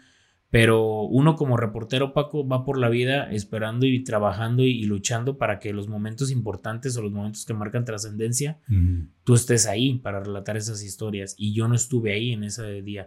Entonces ahí fue como que una, como una desilusión, ¿no? Porque sí, te lo juro que sí pensé y dije, bueno, ¿dónde va a estar mi crecimiento aquí? Si no puedo ir a una final de fútbol mexicano, de un Atlas Pachuca, si el Chivas llega a una final contra el América en el Azteca, no me van a mandar. Mm. Si la selección mexicana juega la final de la Copa del Mundo, pues no voy a estar acreditado. Mm. Si México llega a jugar en Guadalajara, van a mandar a los del DF.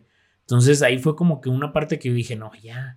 Entonces, a la par que estaba en ESPN, mm. otra de las cosas que también era muy compleja era que no tenías exclusividad, no puedes trabajar en otro lado. Entonces, mientras, antes de yo entrar a ESPN, y es algo que no comenté, me, hablan de la universidad donde egresé y quería que diera clases. ¿Por qué? Porque un sector de estudiantes estaban pidiendo alumnos o exalumnos que fueran trascendentes en la carrera de comunicación y que pudieran como decir, ah, mira, yo salí de aquí y de aquí la armo. Y yo siempre le he dicho a la gente, si es importante una buena universidad, sí, claro que sí, pero este, el sapo el sapo, que es el sapo donde quiera brinca, ¿no? Sí, sí, sí, claro. No puedes salir. O, mira, el 80% de los reporteros no estudian comunicación. Tan simple. Son gente que le dedicó, le talachó y le dio, ¿no? Entonces, yo creo que también hay una parte de la realidad, y se lo digo a la gente que le interesan los medios y todo, Paco, y te lo, te lo comento, porque pues también hay gente que a lo mejor se paga el TEC, ¿no? Y son 80, 40, UP y TESO, muchísimo dinero mensual y sales y te das cuenta que lo que ganas en los medios de comunicación no es para ni siquiera una tercera parte de lo que tendrías que pagar o que pagaste a la escuela. Entonces, porque justo te quería preguntar si recuerdas tu primer sueldo ya, ya como, como reportero. ¿Mm? ¿Sabes qué?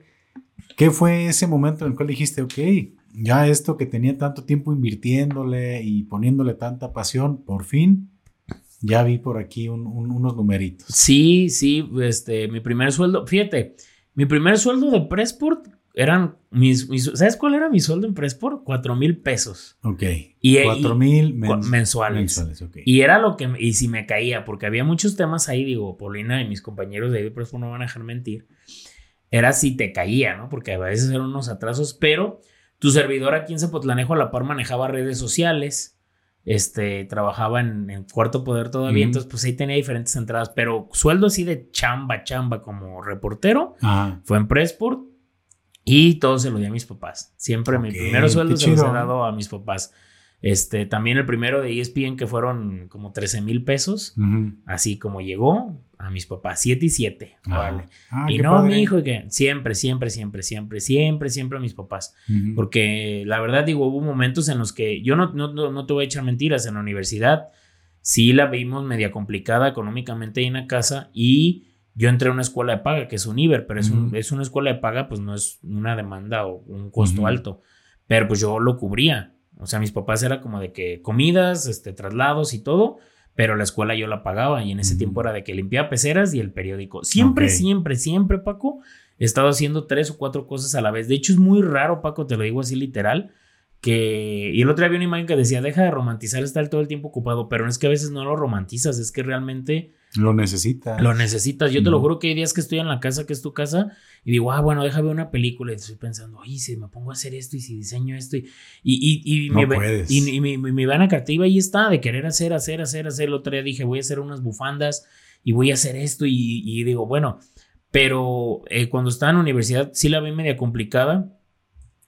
Y, cuando llega como la primera chamba, como la, obviamente tanto Presport como ESPN, pues obviamente ESPN sí fue como un golpazo para muchísima gente y como también como para mi credibilidad y como para yo mismo creérmela. Hubo un tiempo, y lo quiero mencionar, que estaba como en ese limbo, ¿te acuerdas que dije que estaba en Fútbol Sapiens, Cuarto Poder y como que como que no quedaba en un lado ni en otro, acaba de salir de, la patada, Fútbol Sapiens.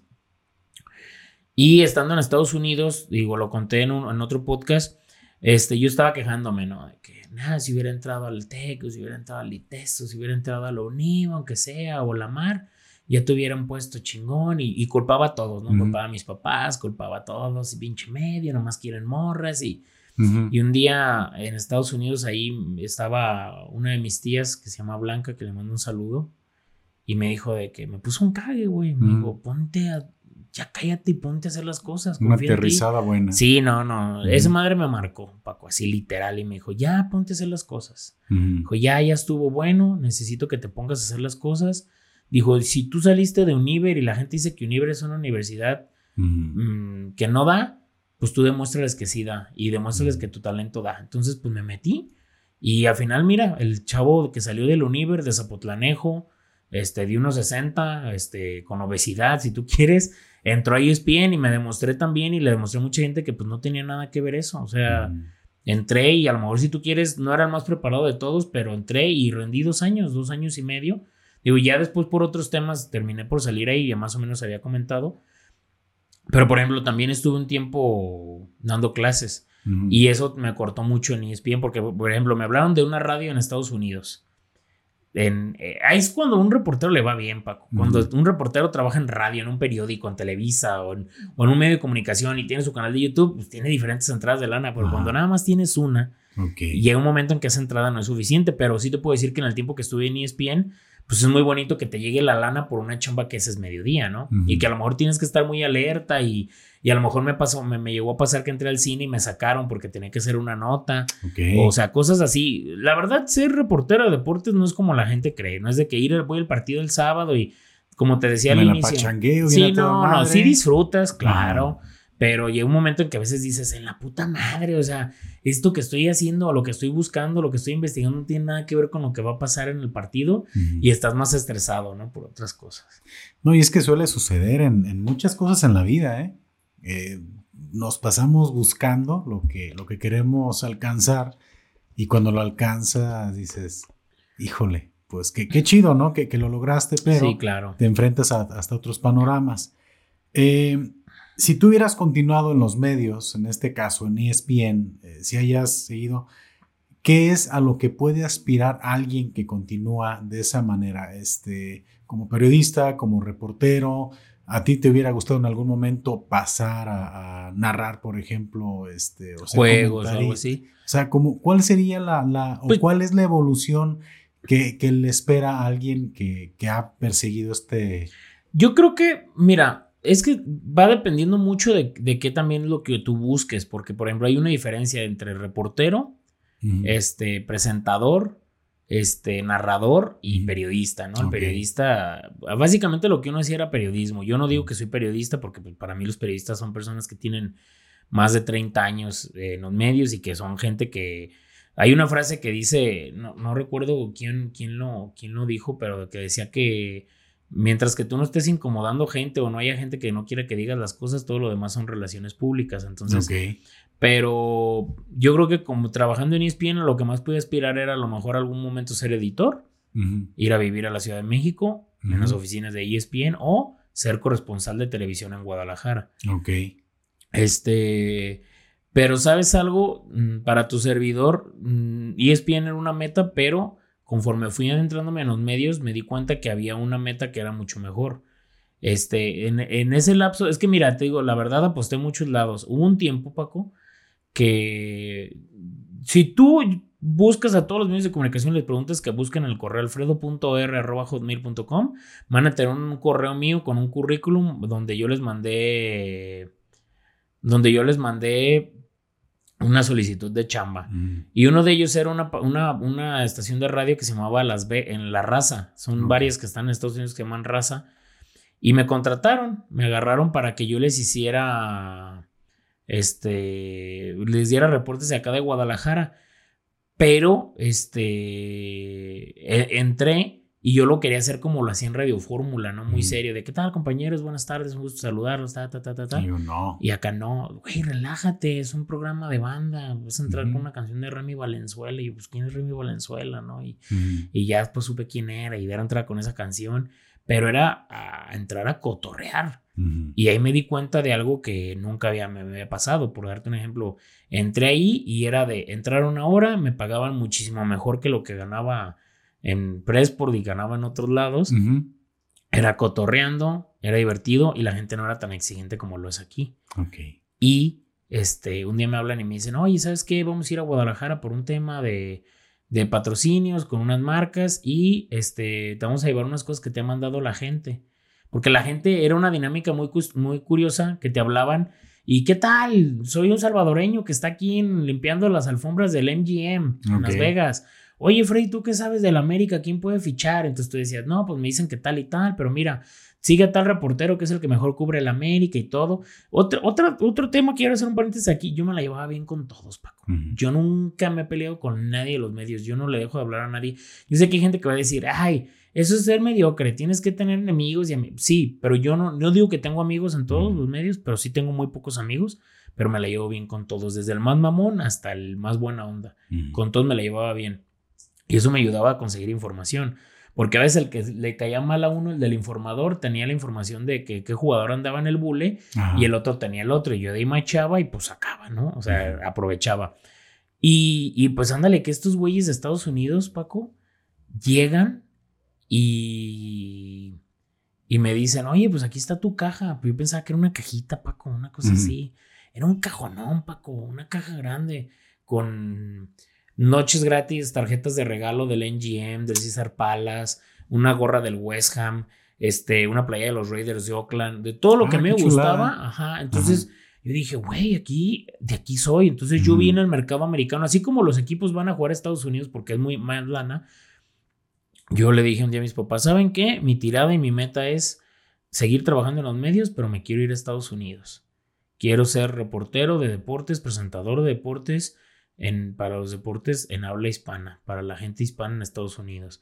Quiero tener como esa tranquilidad. Yo sé que va a haber estrés, yo sé que va a haber presión, pero no es la misma presión que se maneja aquí. A final de cuentas, aquí sí es muchísima competencia y, y por eso te digo, a, a lo que uno aspira si sigue en los medios es hay de dos, o te aturras donde estás y te quedas 10 años, o evolucionas y te haces reportero, o terminas yéndote de presentador. Pero mira, yo tengo compañeros, por ejemplo, Jesús Bernal, Hernando Moritz, que, que siguen como reporteros, pero ellos ya quieren mutar a otra parte y ya no los han dejado mutar. Y entonces ellos dicen, ¿sabes qué? Pues ya. Entonces, la otra es empezar a generar contenido por tu cuenta. Yo tengo como esas tres brechitas, ¿no? De, eh, buscar en Estados Unidos, eh, buscar hacer contenido por mi cuenta o este, tirarle a trabajar en varios medios a la vez. Complicado, pues también es. Pero este, sí, sí se te va privando y sí tienes que hacer un trabajo o muy fuerte o que mucha gente, muchas piezas se muevan, porque es así. A veces le decimos el draft de medio, se va un güey y llega otro y se mueve y, se van abriendo, se van acomodando, correcto. Sí, este, y bueno, uh, Afortunadamente, pues los medios ya están muy democratizados y mencionas algo, ¿no? Que es crear contenido por tu cuenta y es algo interesante porque pues con toda la experiencia que tienes, pues seguramente lo que tú procures sacar, pues va a tener buena calidad.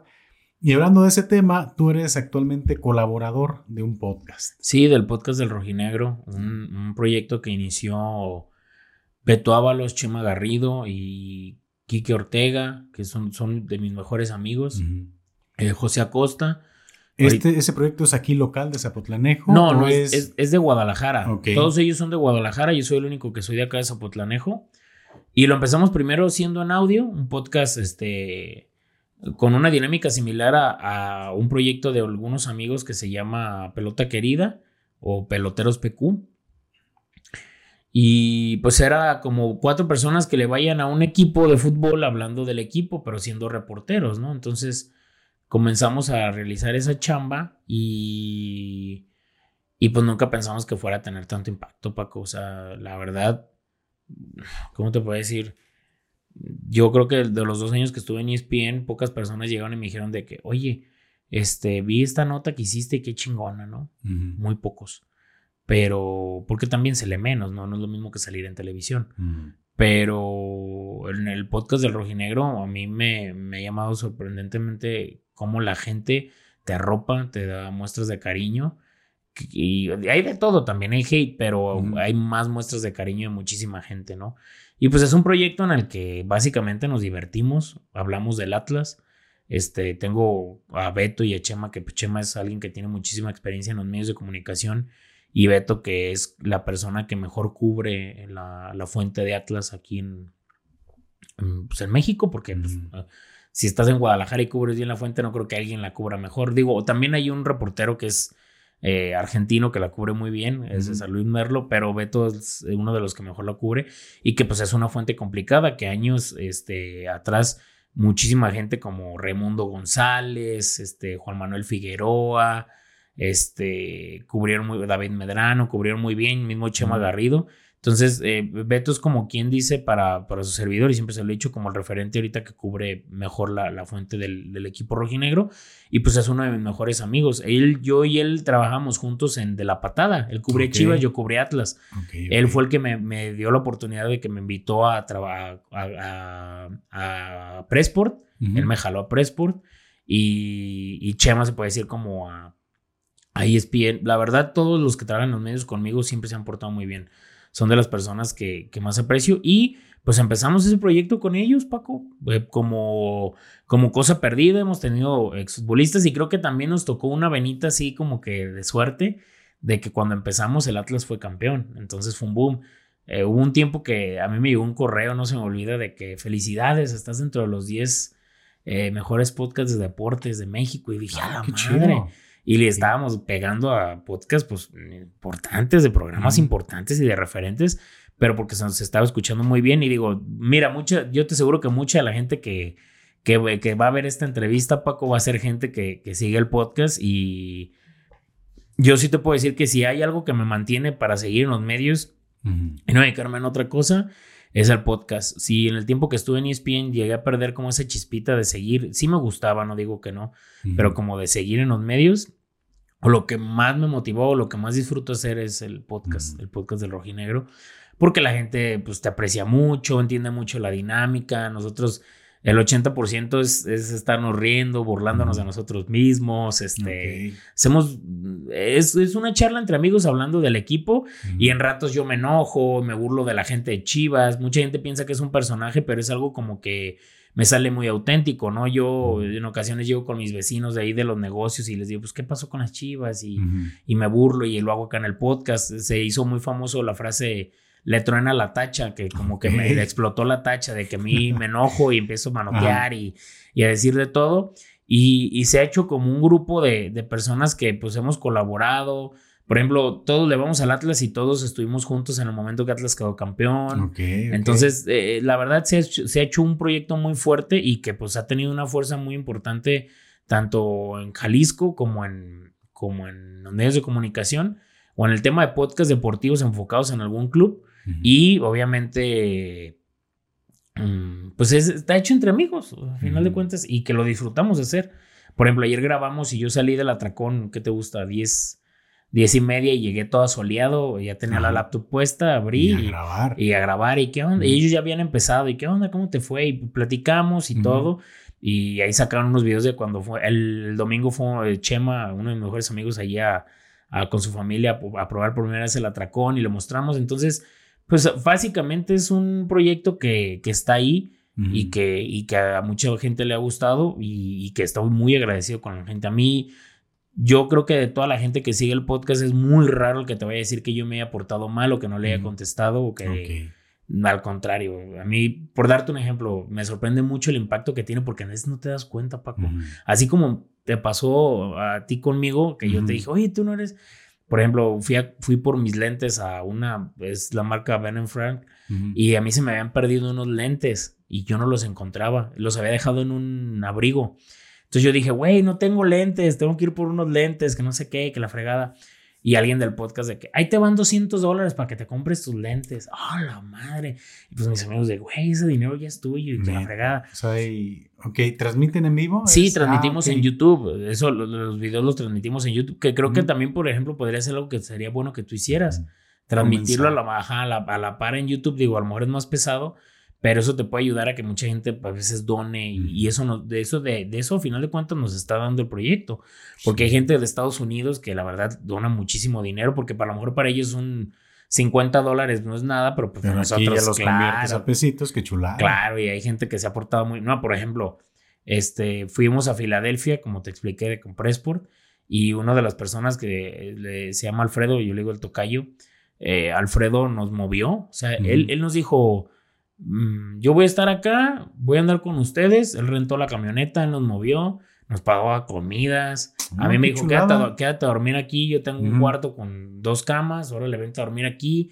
Este, y, tú dices, esto no me lo hubiera dado nada, ningún medio, a lo mejor me hubiera dado, me lo dio el podcast. Entonces, creo que si empiezas a darte cuenta que a veces te deja más un proyecto propio, aunque te cueste más, porque evolucionarlo, como decimos, o que crezca, pero es tu bebé, es tu, Sí, claro. Es, tu, es tu, como tu, niño, sí, sí, claro, y es algo que disfrutas. Entonces, este, e, es algo, a mí lo que me tiene como que, como que esa parte como que más disfruto hacer es eso, ¿no? Y ahora que, o sea, has experimentado ese tema de ver que va en crecimiento tu proyecto, ¿no? O sea, eso sí, claro. Muy, muy padre porque, pues uno que está aquí haciendo este tema, pues continúa uno talachándole, esperando pues en algún momento como que ya de ese, ese brinquito, pero pues qué padre, o sea, ¿en qué momento ya notaron ustedes que estaba teniendo buen impacto su proyecto? Híjole, yo creo que, mira, mucho de esa parte ayudó que, que por ejemplo, tanto Beto como Chema, pues son gente que tiene muchos seguidores, ¿no? Y se ayudó porque a mí mucha gente pues no, no me ubicaba, o sea, sí me ubicaba a lo mejor, pero no tenía como esa referencia de tu servidor y, creo que, por ejemplo, Quique y, tu servidor, Quique Ortega, pues sí como que mucha gente nos empezó a ubicar, pero que la gente, que dio ese como ese boom, creo que fue cuando el, tiempo del campeonato y del descenso del equipo, cuando empezamos a llegar a YouTube. Ok. Cuando llegamos a YouTube fue cuando dio ese brinco porque más gente nos comenzó a ver. Y ya era de que ibas en el estadio y, o sea, para darte un ejemplo, hasta mi papá, de que, ah, don Freddy, ¿cómo está? Y, o sea, ya lo ubican. Sí, pues, lo ubican, o que mi papá contesta, o, o, que la gente te empieza a seguir y te pregunta alguna cosita y, están muy al pendiente de uno y todo. Ahí es cuando te das cuenta que ya, que ya el proyecto, no digo que ya cuajó ni mucho menos, pero que ya, mira, como te decía antes de que empezara el podcast, me lo decía Rubén Ortega, uno de los más chingones de comunicación que conozco, que tiene un canal muy importante que se llama Cracks decía, pues pon a 250 personas afuera de tu casa, a ver si te hacen poquitas. Y a veces nos está viendo 350 gentes, 250 gentes en vivo y comentando y riéndose contigo y eso pues, no tiene precio, la verdad. Uno lo valora mucho. Yo creo que más que cualquier otra cosa que te reconozcan o que, por ejemplo, a mí una vez llegó una persona y me dijo, ¿me puedes firmar un autógrafo? Y yo, ¿de, qué, güey? La firma, Paco, de mi IFE es mi nombre, o sea, no tengo ni firma, güey, o sea, ¿qué me estás pidiendo? No me piden a veces, no, no me, mis papás ni siquiera me piden que me les firme algo, o sea, nada, o sea, ¿qué quieres que te firme? No, pues ahí le hice una firma que de ahí más o menos pero hay gente de que te ve o, por ejemplo, que vas al estadio y, que el simple hecho de que te digan, Freddy, ¿cómo estás? O, o hay gente que hasta muy random nomás llega y te dice, Freddy, y te dice así. Y nosotros nos burlamos mucho en el podcast de eso, de que, güey, cotorrienlos, no nos. fan lejano. Sí, que nomás nos llegan y se nos quedan viendo así, bueno, persona que no se nos queda viendo así. Y pues nosotros nos reímos mucho, pero creo que todos buscamos la manera de siempre estar bien con la gente porque es la gente que la que nos ve y, está contenta con nosotros. Por ejemplo, el, partido de Filadelfia había mucha gente de Atlas, ¿no? De Estados Unidos. Y hubo un día que hubo una reunión de la gente del Atlas ahí en las escaleras de Conrocky y la gente de Los Ángeles, por ejemplo, a Leo de la barra 51 de Los Ángeles, llegaban y nos decían de que, hey, ¿cómo estás? Este, yo los veo, yo los escucho, qué gusto, y la fregada, y todavía hablo con Leo, o íbamos saliendo y nosotros venimos desde Atlanta y nosotros los escuchamos y es lo que dices, cabrón, o sea, esto en un medio de comunicación no pasa, pero pasa aquí. Y también te da a pensar en su momento en que a lo mejor yo puedo, yo no digo que por gracias a eso, pero por ejemplo, una, una de mis primas que, que lamentablemente falleció, se llamaba Malena Tapia. Este, Malena siempre me decía de que deberías de hacer algo tú también por tu cuenta, ¿no? Y creo que tú tienes como algunos aspectos que, que contar o cosas por hacer. Y, y, sí he tenido en mente también empezar a generar algo por mi cuenta. No digo que, que, dejar el podcast y hacerlo, sino continuar en el podcast, pero también hacer contenido por mi cuenta, al igual como lo tiene Chema y otros compañeros como Jesús Bernal. Su, su proyecto pues alterno. Sí, claro, claro, claro. No, hombre, pues sí está muy, muy interesante. Digo, también comparto mucho eso contigo, ¿no? El, gusto de la, de la, generación de los contenidos. Y a que no sabes qué, Freddy. Dime, ya se acabó. Hemos llegado. Al fin. No, todavía no. Aquí no paran las sorpresas. Muy bien, a ver, me agrada eso. Hemos llegado al momento para conocer. A ver, dime. Ese momento que ya se está haciendo famoso porque es cuando yo me doy la libertad de hacerle un pequeño detalle a mis invitados. A ver. Sí. Entonces van a, eh, van a comenzar los redobles. Ok. Y deja ver si, si lo alcanzo. Porque. Diero lo dejo bien oculto para que no lo vean. Ah, muy bien, muy bien. Para que no, no, no haya sospecha ni nada. A ver. Déjame ver si no. Voy a hacer aquí un tiradero de cosas. Freddy, te hago entrega de este pequeño detalle elaborado por tu servidor. Ah, qué detallazo, ¿eh? Qué chingón está. No mames, me encanta, güey. Y luego la playerita del Atlas y todo. Las entraditas y todo, hasta la papada quedó. No, y qué chula, ¿lo puedo mostrar? Claro, claro que sí. Miren, nada más. Creo que nunca en mi vida nadie me había hecho un dibujo más que una vez allá afuera del Parea. Pero qué detalle, la verdad está muy, muy chingón. Y con los colorcitos, me imagino que del atracón. Ahí está. Ah, pues, o que dices, ni era así, pero a lo mejor. procuro generalmente. Pero usted este, ve hasta los lentecitos y todo, mira.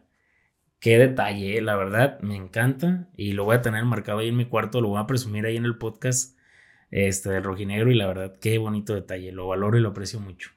Freddy, pues mira, para mí también es un momento muy padre cuando les presento este detalle. Porque, pues, la reacción de. de sí, no, es que está increíble, está increíble, está muy, muy chingón. La verdad, lo valoro aprecio mucho y luego la playerita del Atlas así. No, no, no, increíble. Muchísimas gracias, Paco. Nombre Freddy, pues ahí está. Muchísimas gracias. Es más, mañana lo voy a llevar ahí con los, con los, con los Franco para que me lo enmarquen, porque no quiero que quede, que quede bailando o que, o que me le vaya a caer agua o algo. Ah. Oye, esto es con puro plumón, ¿verdad? Pues es técnica mixta, es marcador, es prismacolor. Ah, es este. Sí, sí, sí, es como hay un mix de, varias técnicas. No, está increíble, está muy chingón, me encantó, eh, la verdad. Tienes muchísimo talento. Gracias, gracias, mira. Pues platícanos, Freddy, ¿qué continúa? ¿Qué continúa para ti? Este, ¿Cuáles son los proyectos que vienen a, corto plazo, mediano plazo? Pues mira, eh, creo que mm, generar contenido por mi cuenta, creo que es algo que es una promesa que le hice a, mi prima. Este, ella siempre me lo mencionaba mucho generar contenido por mi cuenta, porque a veces, fíjate que ya tanto como el aspecto deportivo ya no me interesa tanto. Hay cosas, por ejemplo, el otro día me dijo una persona, güey, últimamente estás compartiendo imágenes de Alan Iverson y de Kobe Bryant. Y, veo que compartes de Ronaldo y veo que compartes esto y que y, y, veo muchos aspectos o ideas que tengo que me gustaría hacer y digo, ya ahorita con el tema de TikTok y todo, entonces se, ahorita se paró el torneo. Obviamente como la prioridad ahorita actualmente es el atracón, ¿no? Porque es como el emprendimiento que tuve con mi hermana. Y, y, pues obviamente sí quiero como que, que el atracón quede muy bien consolidado. Ahí, ahí, ahí la oportunidad de empezar a, a, a llevarlo a otros, a otros, a otros sitios. este, no, no, había pensado en Atotónico, pero sería un gran lugar para llevar el atracón. Entonces, este está esa oportunidad de, comenzar a mutar. Y, pero creo que hablo del negocio, pero también obviamente el, el, generar contenido por mi cuenta. Hay, hay, muchas ideas de muchos aspectos que, que, me gustaría trabajar. Porque a final de cuentas creo que no hay nada como lo, lo que lo, tener lo, de uno. Y creo que el que haga uno su contenido lo hace sentir orgulloso de ello. Y eso va, va por ahí. Obviamente no te digo que no. Ahí, ahí hay interés, este, hay charlitas, porque por ahí surgió hace poco una persona que, está enrolada en el tema de la representación de jugadores. Ok. Tocó a la, puerta de, de, chambear ahí. Este. No, no digo más porque, pues, la verdad, no, no, no hay nada en concreto. Este, también no he dejado, no he visto con malos ojos el trabajar, el probar, el colaborar en algún club en la parte de comunicación de algún club, de algún equipo. Este, Imagínate que fuera en el, de Atlas, eso me encantaría. Hombre, qué chulada. Entonces, este, hace poquito que hubo un tema ahí con un tweet de mis amigos de que es tu momento, cabrón. Y, o sea, bromeando, decían de que vas. Ajá. Pero, pero va por ese lado. Va por ese lado, seguir creando contenido. Este, y básicamente creo que seguir divirtiéndome. ¿Sabes algo? Y te lo platicaba y te lo platiqué el día que estaba en el atracón. Mm, ahora que, que, fui a la Copa del Mundo, mm, fui como aficionado eh, colaborando ahí con algunos compañeros, eh, creándoles contenido, muy poco, la verdad, porque estaba también muy, muy bravo el tema de, de los derechos, que por cierto, Instagram ya déjame liberar mi video de la Copa del Mundo. Hice un video y ya casi va a pasar un año y, y no te lo sueltan. Y no me lo sueltan. Aparecen que algunas marcas. No, no, nada, este pero ellos dicen que esas imágenes son propiedad de la FIFA, pero pues están grabados de mi celular. Soy yo, güey, ahí gritando y, con la, una canción de Avicii y no puedo subirlo. no puedes. No, o sea, mm, eh, sigo intentando, mandando correos y nada, pero bueno, espero volver a hacerlo y si no voy a subir a TikTok. Ahí TikTok te quiero mucho y no pasa nada, ahí subes todo. Exacto. Pero este creo que va más por ese lado a seguir haciendo contenido y lo que te decía que a final de cuentas creo que de todo lo que hagamos aquí, mm, esto, este, mm, los celulares, carros, coches, lo que sea, lo que uno tenga no se lo lleva uno, lo único que se va a llevar es, son los recuerdos. Y te digo una cosa ahora que fui a la Copa del Mundo. Mm, de primero no sabía ni cómo iba a ir porque fue por pura suerte que conseguí boletos y por destino, por Dios, lo que tú gustes y mandes. Yo me encomendaba mucho y decía, si, si, me, toca? si me toca, me toca. Y me tocó, ¿cómo? Pues no sé, y con muchísimas ayudas. Y después dije, güey, yo, yo, tuve que haber ido a otras copas del mundo. Vi gente que iba con, yo iba con poco dinero, había gente con nada de dinero. De mochilazo, sí, casi, sí, sí, sí, sí, sí, por completo. Entonces, eh, lo que viví allá y lo que me ha tocado vivir cuando he viajado a otros países, digo, eso es lo que me va a llevar. Entonces, la verdad, mm, ya no quiero estar haciendo cosas nada más porque otra gente diga o que para otra gente sean de renombre, sino que quiero estar haciendo lo que a mí me gusta y lo que yo creo que... básicamente quiero sentarme y yo decir, esto yo lo vería y esto yo me disfrutaría hacerlo, entonces eso es... No digo que va a ser ahorita, no digo que va a ser mañana, pero e, esa es la, la idea y básicamente es eso, generar contenido y hacer contenido que a mí me guste. Por ejemplo, mi sueño en la vida es hacer un tipo pulso de la República. Ok. Admiro mucho a Chumel Torres, pero de deportes. A mí me gustaría mucho hacerlo. Entonces, nunca me he intentado, nunca me he calado. Voy a buscar la manera de. Si sale bueno y si pega, pues imagínate qué mejor, ¿no? no pues Pero buscar ese tipo de cositas, hay cosas que a veces yo digo, ay, güey, me encantaría irme a los estadios y preguntar esto, esto y esto y hacer contenido de eso. Entonces, e, esa es la, la idea. Digo, si a veces el contenido que estoy haciendo para el atracón lo quiero mutar como si fuera un medio de comunicación el atracón, pues lo mejor ya voy a hacer una pinche venita, un Instagram propio y empezar a darle por ahí. ¿Por qué no? Pues mira, toda la, tecnología que tenemos ya disponible. De veras, un celular te graba perfecto. Este, tenemos internet, se transmite en vivo. O sea, yo creo que solamente es que organices bien tus ideas. Sí, y mis tiempos y, con eso. Pues yo creo y con eso tiene que, que se arma. ¿Tus redes sociales, Freddy? Es arroba Freddy Olivares en, en, Instagram, bueno, en X, ya, ahora X, diré Twitter. Y en Instagram es Freddy Olivares 58. El Freddy es doble D, Y con Z. Pero es Freddy Olivares casi en todo. Si busco, okay. Freddy Olivares, donde quiera aparece. Menos en ESPN, que nunca me quisieron poner Freddy, me ponían Alfredo. Ah, qué caray. Y me gusta más Freddy, la verdad. Oye, Freddy, pues tienes de anécdotas que platicar. La verdad, me queda claro que has. No, nos toca de todo. Como reportero, te toca. cosas. Y pues, como ya sabe la raza que sigue el podcast, pues que anda uno comprometiendo a la, a la raza. A ver. ¿Cómo ves? ¿Te animas para un segundo episodio enseguida? Sí, encantado, por supuesto. Muy bien, porque está esa parte de los viajes que me gustaría también que nos platicaras un poquito. Yo creo que toda la gente que escucha o ve el podcast que a lo mejor no ha tenido la oportunidad de, viajar como tú lo has hecho, pues también digo, viaja uno con la imaginación, con todo lo que tú nos puedas platicar. Y insisto, tienes muchísimo que compartir con el tema de los deportes, muchísimo que compartir con tus experiencias en el tema de, de la comunicación deportiva, tienes mucho que compartir, compartirnos con el tema de los viajes, Pero yo creo que eso lo podemos dejar para una segunda participación aquí en Pa Conocer, como ves. Sí, yo no había encantado. No, y si te contara cosas que me han pasado que hasta te da, o sea, ahorita me da risa el otro día este, Jocelyn Andrade subió, una amiga subió un meme que decía, yo en el momento del, viaje, y ya después cuando lo cuento, ¿no? Y se ve risa y risa y en el otro llore y llore, así, o sea, literal así. En plano. Sí, desde que, desde pedir una pizza en, en Qatar, de que me trajeron, pedí una pizza extra grande y me trajeron una pizza mini. Infantil. Sí, hasta, hasta que hasta que nos invitaron a la comida unos marroquíes y porque nosotros le dijimos que se nos antojaba.